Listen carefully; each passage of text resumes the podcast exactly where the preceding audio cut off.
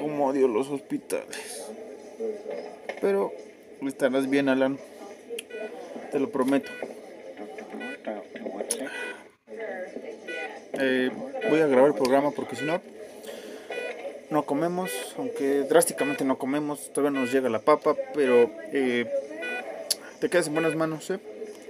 Se lo encargo, doctor Frank.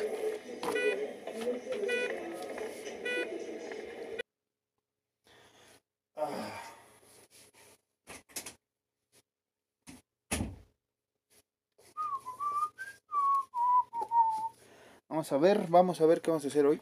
Hoy, ah, Dios mío, esto va a ser complicado. Entonces me dijeron que tengo que conectar el micrófono aquí, a ver si funciona. Vamos a ver. A ver, a ver, a ver. Ah, mira, si funciona. Uno, uno, uno, uno. Un jugador llamado Marcos. Mm, suena bien, suena bien. Ah, a ver, vamos a ver qué tenemos aquí preparado los efectos, en serio, con... Ah. ah, bueno, ya tenemos los efectos, ahora hay que buscar el tema. ¿Qué tema habías dicho? Mm, Frankenstein. Mm, me gusta, me gusta. Ah, ¿dónde dejé las anotaciones? ¿Dónde dejó este idiota las anotaciones? Ah, aquí están. Ok, ya ver, entonces usarla esta cosa, presentar, no es tan complicado, creo. Mm, articulemos la voz. La la la la la. La la la la. La la la. Take on me. Take on me. Ok, me agrada, me agrada. Ok, ya estamos listos. Ah, mira, ya está grabando. Wow, ¿cuánto grabó? ¿Llevamos tanto? ¿Tanto para esto? Ok, ok, creo que ya estamos listos ahora, ahora sí. soy el productor y el creador de esto y, tengo que hacer todo yo. Ah, Dios mío. Entonces primero dijimos que va esto y después lo otro. Bienvenidos a Horror Nights, yo soy Marcos Harris y sin mi amigo Alan que les mando un saludo, hoy tenemos un episodio especial aquí en la enciclopedia Horror Nights. Un capítulo más vamos a abrir y esta vez va a ser uno dedicado a la biografía del monstruo de Frankenstein o Frankenstein como lo quieran ver, que es uno de los iconos de terror más populares junto con Drácula o el hombre lobo. Su importancia dentro de la literatura y el cine de horror es de suma importancia y esta vez lo vamos a ver aquí de manera rápida, concisa, jocosa, divertida, yo qué sé, a ver qué se nos ocurre, como siempre en cada capítulo. Hoy vamos a descubrir desde sus orígenes míticos hasta su protagonismo en Hollywood. Vamos a mezclar un poco ahí la novela y todo lo que tiene este icono y héroe para muchos otros del cine de terror. No se vayan, vamos a continuar después de una breve pausa y la introducción correspondiente. Era el año 1816, el año sin verano, debido a una explosión de un volcán que logró que toda Europa se cubriera de rojo por varios meses. Pero lo que importa aquí es que en ese año Lord Byron citó a varios de sus amigos a reunirse a contar historias de fantasmas. Una de las invitadas fue Mary Shelley. Al concluir la tanda de historias, la tertulia de leyendas, a Lord Byron se le ocurrió que sería fantástico hacer un concurso para ver quién en la próxima reunión lograría asustar a sus amigos. Todos, incluyendo Mary Shelley, empezaron a escribir. Lord Byron y Percy Shelley, eh, que, era el, que era el esposo de Mary Shelley, no concluyeron su historia. Al contrario de lo que pasó con la fantástica historia de Frankenstein o el moderno Prometeo de Mary Shelley, quien dice en su diario se basó en un sueño que tuvo días después de que su hija Clara muriera. Eh, y les voy a citar algo que dice en su diario. Sueño que mi pequeño bebé vuelve a la vida, que solo había tenido frío. Vivió. Me despierto y no encuentro a ningún bebé. Pienso en ella durante todo el día. Digamos que esta parte detonó en Mary Shelley el escribir esa fantástica historia del Dr. Frankenstein dando vida a algo ya muerto, como lo es el ente o el monstruo, vamos a llamarlo así ahorita, pero que no se le menciona monstruo en la novela, ahorita vamos a ir a eso, se le ocurrió esta fantástica idea de escribirlo, aunque por ahí se dice que también la novela bebe mucho de dos experimentos. Uno de 1780, que lo hizo el italiano Luigi Galvini, quien experimentaba con ratas, con ratas muertas, o ranas muertas más bien, a las cuales les provocaba con ayuda de descargas eléctricas convulsiones musculares. El otro fue en 1803 por Giovanni Aldini, sobrino y discípulo de Galvini. El experimento fue en Londres frente a una nutrida audiencia. Se hizo con el cadáver de un criminal ejecutado. En este cadáver, Aldini aplicó a, a distintas partes del cuerpo varillas conectadas a una pila de zinc, provocándole contracciones. Se dice que las mandíbulas empezaron a temblar y un ojo se abrió. Aldini no pretendía resucitar al sujeto, pero al parecer la audiencia creyó que había revivido este muerto. Otro caso muy particular es que en el año de publicación de la novela, que se tardó dos años, fue escrita en 1816, pero fue publicada en 1818, en ese mismo año hubo otro experimento de la excitación nerviosa y lo hizo el médico escocés Andrew Urre. O Urre, Urip, ¿cómo se dice? Ok, Ur, ok. Eh, regresando un poco a la novela y vamos a basarnos aquí en la novela para ver las diferencias que existen entre el, escrito de Mary Shelley y lo que hemos visto en el cine alrededor de tantos años. Y vamos a empezar con la carencia del nombre, que en la novela se le llama de diferentes formas, pero jamás se le menciona como monstruo. Algunos de los eh, apelativos que se le da por parte del doctor Víctor Frankenstein es demonio, miserable o el desgraciado entre varios otros. Y es posible que este vacío de que el nombre del monstruo o del ente no tuviera eh, un apelativo hizo como una confusión en la edición y en el lector de la época de los 1930, en los años 30, que eh, logró que el nombre se cambiara o bueno, se le pusiera el mote del monstruo de Frankenstein o Frankenstein nada más al monstruo. Y esto también viene acompañado gracias a una eh, novela, digo una obra de teatro que se hizo en 1927 en Londres de Peggy Webling, quien curiosamente ella sí nombraba al monstruo como Frankenstein, no era no regresaba lo que había hecho Mary Shelley sobre el ente o el demonio o el desgraciado, como les dije, y esto se reforzó años después, o en 1930, con eh, Boris Karloff, cuando encarnó a este personaje en el Universal Monsterverse, que así yo lo llamo, eh, derechos reservados, no se hagan. Pero me parece interesante cómo muchos de nosotros crecimos con la idea de que Frankenstein era el nombre del, del monstruo. Incluso yo antes de leer la, la novela, la leí en la secundaria y había, había visto Frankenstein, bueno, no había visto Frankenstein de Boris, sino lo había visto de en la película de Van Helsing, que sale ahí eh, Frankenstein, entonces yo asumía que el nombre del personaje era Frankenstein, ya después eh, reculé y vi que estaba en un error. Todos cometemos errores, es que yo lo puedo aceptar, hay quienes no, pero bueno, esa es otra historia. Eh, otra cosa interesante sobre el monstruo en la novela es la descripción que tiene y les voy a, decir más o menos cómo eh, estaba contemplado o cómo está contemplado en la novela. Pues es una forma humanoide, enorme estatura de unos 24, 24, ¿eh? 2 metros 44 este, centímetros, alrededor mide al parecer, y que está constituido de diferentes partes humanas, de cadáveres, y este, incluso les voy a citar algo que dice Víctor Frankenstein en la novela. La pequeñez de las partes constituía un gran obstáculo para la rapidez de mi trabajo. O sea, aquí vemos como Víctor Frankenstein, al querer eh, hacer vida, empezó a mutilar o a, agarrar partes de diferentes cadáveres. La razón, tal vez, para jugarle a Dios, para que no si fuera, más bien, este, revivir como tipo Lázaro o, Asclepio, que, que se dice que es uno de los mitos en los que Mary Shelley también se basó, que lo vimos con Alan en el capítulo anterior.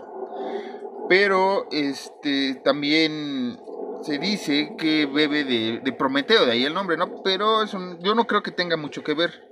Pero como les decía, Víctor Frankenstein jugaba a ser Dios y no necesitaba revivir el mismo cadáver. Él quería construir su propio humano, su propia creación. De ahí son las partes que mutila de otros cadáveres.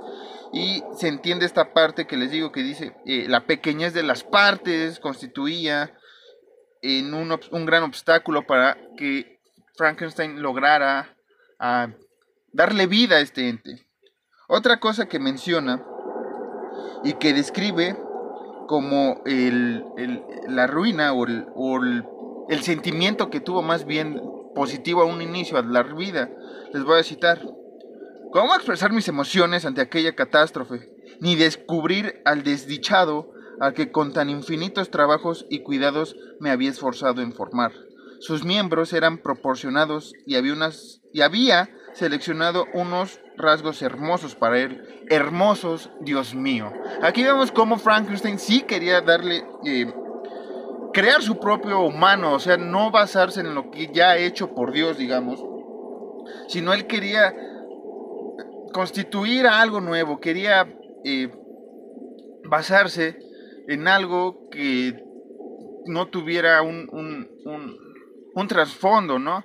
Y que tal vez es lo que jode un poco al desdichado, digámoslo así, porque en la novela nos muestra un Frankenstein cuerdo, un, un, Frankenstein, eh, un, monstruo más bien, eh, bueno, un humanoide, mejor me voy a referir así, un humanoide que sí sabe pensar, que razona, incluso lee por ahí a las desaventuras del joven Werther y varias otras historias que incluso dice en una parte de la novela que empezó a caminar al momento de, vivir y que empezó a, a, reaccionar ¿no? a una manera humana. Realmente eh, Víctor Frankenstein creó a un humano, no a un monstruo como lo hemos visto, que tal vez esa es la, la primicia de las películas, el monstruo, no, no, la lado, no el lado humano que se, que se juega acá. Otra de las cosas que, leyó eh, el ente fue El paraíso perdido de Milton, cuyo héroe Satán admira y con el que llega a comparecerse. Incluso dice, debería ser tu Adán, pero soy tu ángel caído. Eso le dice el ente a Víctor Frankenstein. Otra de las historias que leyó, y no es así como dar spoiler, también es Las vidas paralelas de Plutarco. Y este les digo que este ente no es tan eh, neandertalesco, tan salvaje, sino que si es una persona cuerda, que razona, que es incómoda incluso para la sociedad, que seamos honestos. Eh, todos este tipo de monstruos eh, creados ya después en, en, el cine, gracias a Universal Studios, fue eh, una crítica a la sociedad de lo distinto. Tal vez sí con terror, obviamente, y, demás este, efectos especiales, pero creo que el trasfondo de, de esas historias es que nos incomoda lo distinto, nos incomoda realmente lo que piensa diferente a nosotros, lo que no se parece a nosotros, y de ahí este monstruo, o este, sí, este ya vamos a llamarlo monstruo, este monstruo de Frankenstein, en la novela causa repudio entre, entre la villa donde está, porque no es un ser creado a semejanza de Dios, no es un ser eh, creado de manera natural, sino es gracias a una abominación, vamos a llamarlo así, de la ciencia. Entonces, esto empieza a marcar el rumbo de nuestro personaje que deben de leer la novela obviamente, no les voy a contar más porque aquí no hacemos eso muchachos, aquí si hacemos spoilers son de películas gachas, como ya lo hemos visto y no quiero que entre otra vez en coma diabético, pero bueno. Ahora vamos a avanzar un poco en el tiempo, ya vimos que se publicó la novela, ya vimos que también se hizo una adaptación en el teatro en, en 1927 en Londres, y vamos a llegar ahora sí al cine. Pero vamos a regresar un poco antes en el tiempo, a 1910, cuando se hizo la primera película de Frankenstein Y esta es muda y dura alrededor de 15 minutos. Vamos a llamarlo cortometraje mejor. Vamos a llamarlo, pues así se llama, ¿verdad? Qué curioso. Este, este cortometraje lo pueden buscar en YouTube, así lo buscan como Frankenstein 1910 me cae que es, es, muy, muy, muy surrealista para la época. Incluso mm, recientemente la vi y se me hace un, una historia o unos efectos bastante crudos para la época. Que creo que si hubiéramos tenido la oportunidad de verla, sin ver ya todos estos maquillajes monumentales y tanta parafernalia más bien en, en las películas actuales de terror, sí nos estaría dando uno que otro sustillo, ¿no? pero este les recomiendo que la vean. Ese sí está un poco más cercana a lo que es la, la, novela. No les digo que sea una copia tal cual, pero sí se basa bastante en, en ella. Y después, en 1915, se hace otra versión de Frankenstein. Esta también me parece que es muda. Y este también hubo otra italiana, porque ahorita no recuerdo su nombre, ahorita se los doy. A ver, en 1915, regresando, se hizo Life Without Soul. Esa es otra película de, Frankenstein. Eh, bueno, que se basa en, la historia de Frankenstein, no digamos que se adapta tal cual. Eh, igual es un pequeña cortometraje. Digamos que este está más amplia la historia de la de 1910, igual muda. En 1921 Eugenio Testa eh, dirige Il mostro di Frankenstein. Ese ya es italiano, obviamente. Se los dije en un perfecto italiano, ¿cómo no? Pero de 1921 nos saltamos hasta 1931, con la cual inicia una gama de películas en Universal Pictures que yo denomino, ya se los dije, el Classic Universal Monster Verse o los héroes clásicos de Universal para mí, como luego lo voy a mencionar. ¿Por qué? Porque esta película marca un antes y un después en el cine de terror. Aquí digamos que inicia una etapa dorada que después se va a venir para abajo, pero aquí inicia con Frankenstein. Eh, vamos a hacer, vamos a, contar rápido la historia.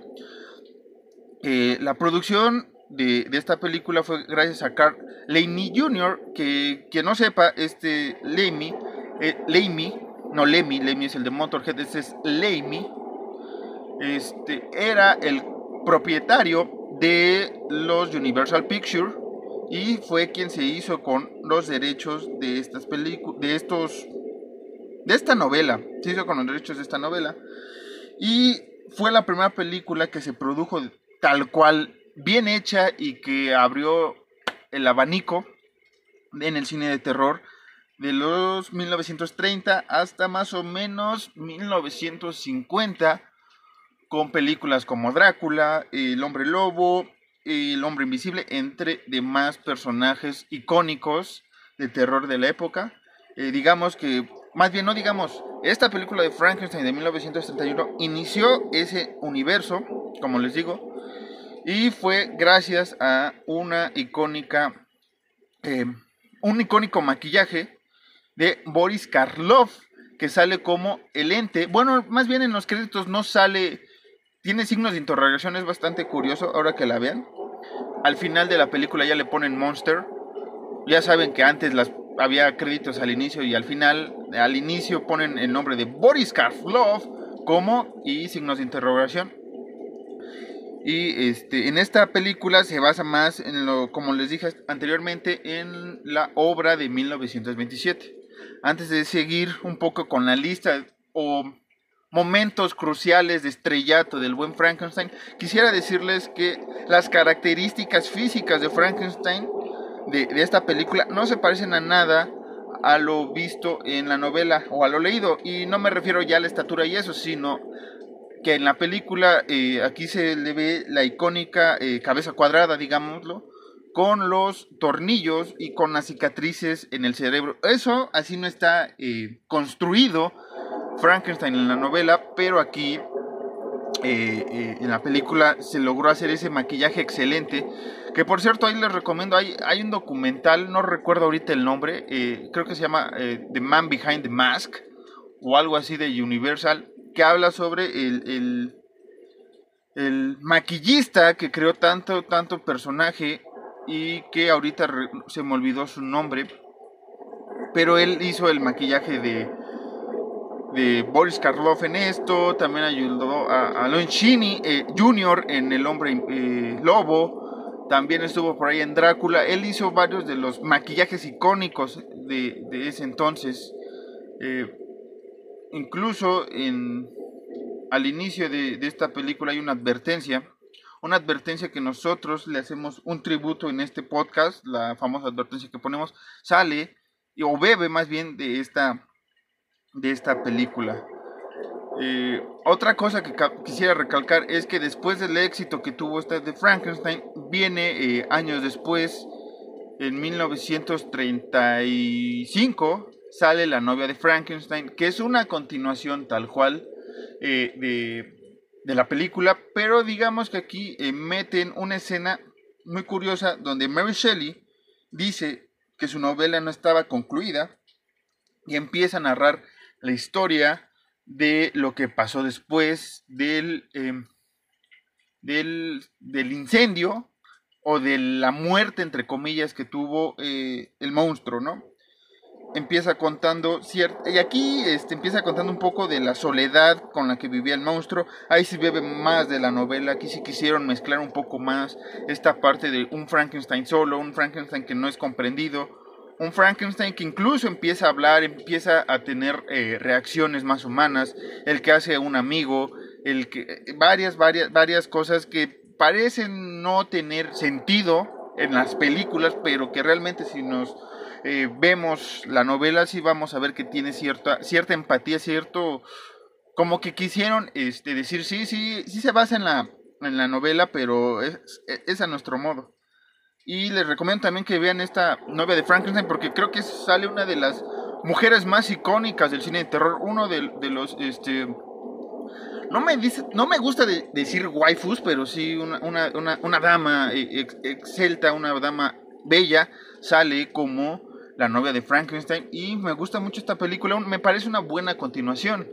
Eh, obviamente con tanto boom de Frankenstein y tanto de estos Universal Monsters, eh, empezaron a jugar un poco más con, eh, el hijo de Frankenstein, que aquí, este fue, esta película fue un, ahora sí que un, una necedad por parte del estudio de querer meter al gran Boris Karloff junto con eh, Bela Lugosi, quien en esta película es el papel de Igor.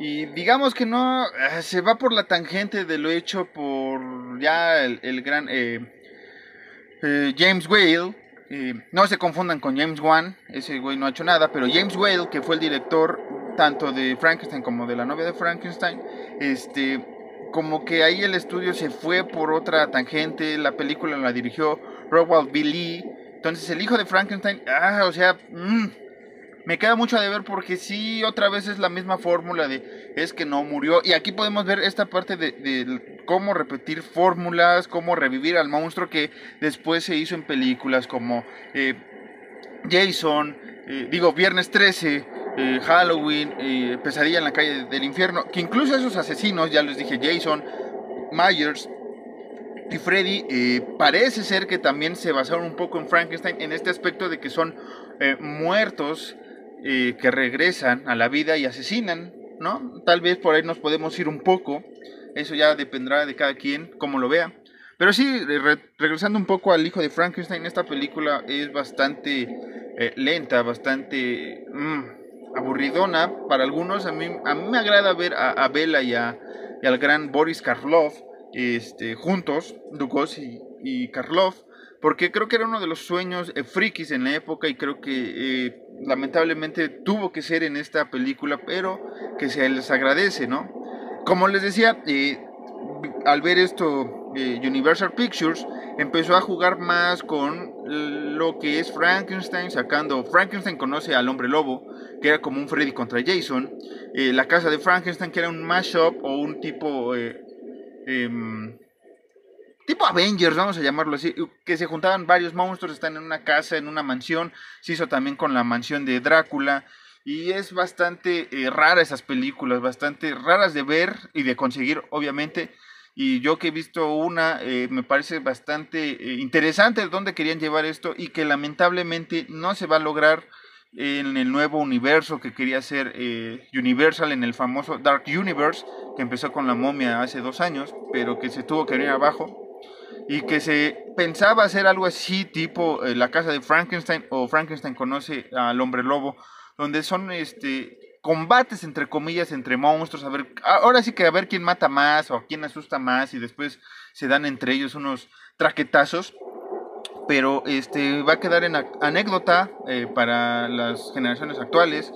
Eh, si quieren buscarla, pues ahí ya saben, en su buscador favorito pueden encontrar estas películas después nos brincamos un poco, eh, no porque no hubiera buenas películas del 1948, que es cuando hace el Abbott y Costello conocen a Frankenstein, una película bastante cómica. Este, esto fue antes de Scary Movie, obviamente, y aquí Abbott y Costello beben mucho del humor, se burlan mucho más bien de, de, los personajes icónicos. Tienen una con el hombre lobo, tienen una con eh, Drácula, esta de Frankenstein. Incluso en la de Frankenstein creo que sí sale Boris Karloff otra vez como, como el ente. Pero eh, Abbott y Costello se dedican a mofarse, les digo antes de, de Scary Movie. Entonces aquí, por ejemplo, vemos a, un Costello que empieza a, desatornillar la tuerca. O sea, juegan con, ciertas cosas de, de, la historia de, Frankenstein y me parece genial esa, esa parte. Bueno, les digo, después de ahí, no, si hubo buenas películas, este, incluso se basaron varias películas en los 80 como Reanimator, pero esa bebe más de la historia de H.P. Lovecraft, o incluso eh, Frankenhooker, que es bastante cómica, y creo que hasta Frankenweenie, creo que hubo uno antes de la de Tim Burton o algo así, me parece. Pero sí hubo varias eh, películas por ahí como eh, que se basaron en, la historia de Mary Shelley y Lady Frankenstein, por ejemplo, otro Drácula contra Frankenstein, el, clásico de, Mel Brooks, Young Frankenstein. O sea, sí, Frankenstein estuvo en la cultura popular, tanto en el cine y también en la música, como no, como lo puse en un inicio, y ahorita al final vamos a poner a Edgar Winter con Frankenstein. También eh, Alice Cooper hizo varias canciones referentes a Frankenstein en la misma eh, película de El show de horror de Rocky. También ahí sale, ¿por qué no? Frankenstein. Pero aquí vamos a brincarnos hasta 1994 cuando sale la película de Mary Shelley. Digo, Frankenstein de Mary Shelley, sí, así se llama. Frankenstein de Mary Shelley. La cual, este, sí bebe más de la novela, la cual creo que tiene un, un Robert De Niro bastante, bastante interesante ahí actuando como el, el ente, si no mal recuerdo, ahorita no tengo el dato preciso, si no, pues ahí me van a estar este, criticando como siempre. Entonces esta película que dirigió Kenneth Branagh este, es bastante eh, terrorífica y creo que aquí bebe un poco o es un tributo tanto del Frankenstein del 31 como la novia de Frankenstein porque por ahí hay una escena bastante, bastante icónica a mi parecer donde eh, vemos lo que eh, pasa con Frankenstein, el monstruo y la novia del doctor Frankenstein, ¿no? O sea, bastante interesante. De ahí en 1998 sale una gran película sobre eh, el origen de los Universal Monsters que se llama Gods and Monsters, que es una de las eh, frases icónicas también para mí de la novia de Frankenstein que deben de ver y es un, doctor que dice que le dice a Víctor Frankenstein bienvenido doctor a un mundo de dioses y monstruos y esa frase creo que es eh, queda perfecta para la época en la que se estrenaron varias de las películas de Universal Pictures. Este, después en 2004 sale, les digo, eh, Van Helsing, donde ahí hacen otra vez como un, reencuentro entre Drácula y, y Frankenstein, que me parece bastante interesante donde quisieron llevar esa película. Y también, ya para finalizar, en películas, en 2015 sale la película dirigida por Mal McGann llamada Victor Frankenstein, que aquí sale el, el, Harry Potter, ¿no? Aquí sale. Este, yo no la he visto, no me llamó la atención. Dicen que está buena, veremos. veremos eh, si, si la veré pronto porque créanme que tenemos mucho, mucho que, que, queremos hablar con ustedes en Horror Nights. Así es que veremos si pronto le hacemos un, una reseña a esta película, ¿no? O un, un, este, sí, una reseña, vamos a decirle una reseña, creo que en un versus. Ahora sí, para finalizar, vamos a ver dónde ha estado Frankenstein en la televisión, lo cual, eh, obviamente, salen series como The Monsters, que es Herman Monster, eh, en Los Locos Adams, eh, ¿qué otra serie sale? en Monty Python, sale en Monty Python hay un, chistecín, o sale también, quisieron hacerlo como Abbott y Costello Once Upon a Time, una serie del, del 73, sale.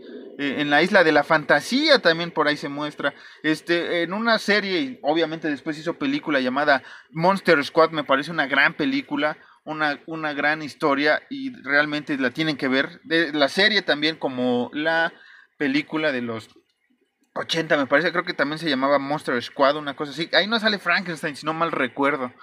Este, tiene mucho que la vi. Eh, también sale en Doctor Who. En Transformers sale por ahí una mención a un, a un Autobot o un Decepticon que se llama Frankenstein. En los expedientes X pasó algo chistoso, que es que se basaron en, en, tanto en las películas como en la novela y tienen dos capítulos alusivos. Uno es Eve, eh, que creo que es de la temporada 3, y otro que es el el Prometeo postmoderno. Ahí claramente se ve que sí es un guiño a la a la serie, digo a la, a la novela, y ese capítulo es de la temporada, a, ver, creo que es 4 o 5, si no mal recuerdo. En Weird Science también sale por ahí un, un, guiño a Frankenstein. Creo que también en, Le temes a la oscuridad lo mencionan. O sea, Frankenstein es, es, un personaje recurrente en el terror, en el cine, como les dije anteriormente, en la televisión, digo, como les dije anteriormente, este, tal vez Myers, Jason y, Kruger beben de esta mitología de un, de un muerto que regresa a la vida. Incluso, ¿por qué no? Los zombies. Digamos que este fue el primer zombie de ciencia ficción. Ya sabemos que el primero fue Lázaro, pero fue el primer zombie en ciencia ficción que aparece, ¿no? Entonces, es, es bastante interesante donde este, esta historia de Frankenstein ha, llevado, ¿no? Un personaje bastante icónico, un personaje que, que para mí es un héroe eh, debido a que es un monstruo distinto, es un monstruo, bueno, no un monstruo, es algo distinto a lo cual la humanidad no estaba eh, destinada a ver, ¿no? Como les dije en un inicio de este podcast, pero bueno, ahí les, ahí les dejé, disculpen, ahí les dejé un poco de dónde pueden apreciar a Frankenstein. Yo les recomiendo sobre todo que vean la de 1931, La novia de Frankenstein. Ahí si quieren ver a Bela Lugosi y a Boris Karloff, a los maestros, a los dioses, porque no tengo otras palabras para ellos, eh, interactúan entre ellos. Eh, pueden ver esta de El hijo de Frankenstein. Si quieren reírse, vean la de Abbott y Costello conocen a Frankenstein. Si quieren algo más, este, pues más grotesco, entre comillas, vayan a ver la de 1994, Frankenstein de Mary Shelley. Y ya si quieren verse más millennials, vean Victor Frankenstein, ¿no? Una película acá, este, para, digna para muchos de, de, ustedes, eh, escuchas, ¿no?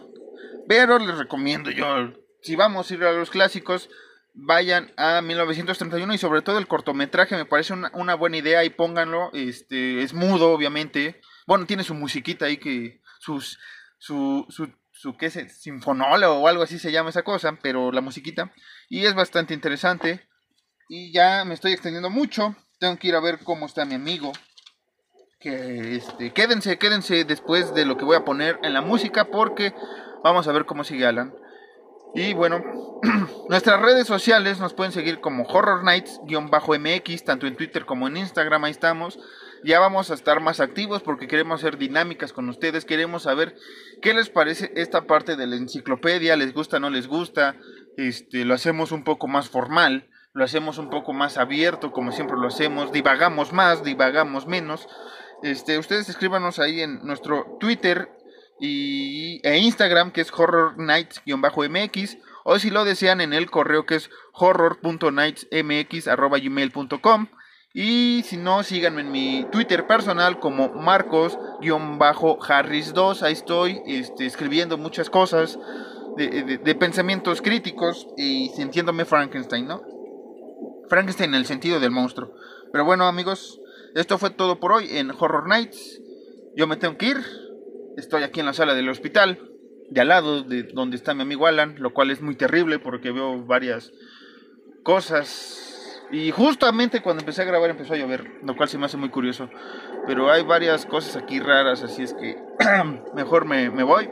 Yo fui Marcos Harris. Nos vemos la próxima semana en algo especial que tenemos para ustedes en Horror Nights. Ya saben, esto fue la biografía de Frankenstein. Nos vemos en la próxima. Chao, adiós, ahí nos olemos.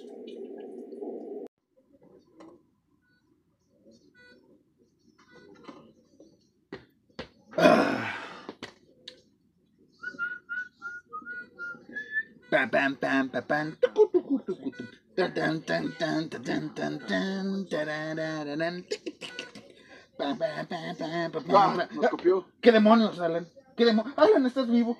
Regresaste. No lo podía hacer sin ti. Viejo. No otra vez. ¿Qué, pasó? Ah, te desmayaste por una semana, Alan. ¿Estás bien? ¿Cómo está esa cabeza? Estoy bien, pero lo único que recuerdo es algo tenía que ver con Jaime y, de ahí todo es negro. Sí, te, caíste y todo fue muy extraño. Te pegaste en la cabeza. ¿Sabes qué recuerdo también? ¿Qué?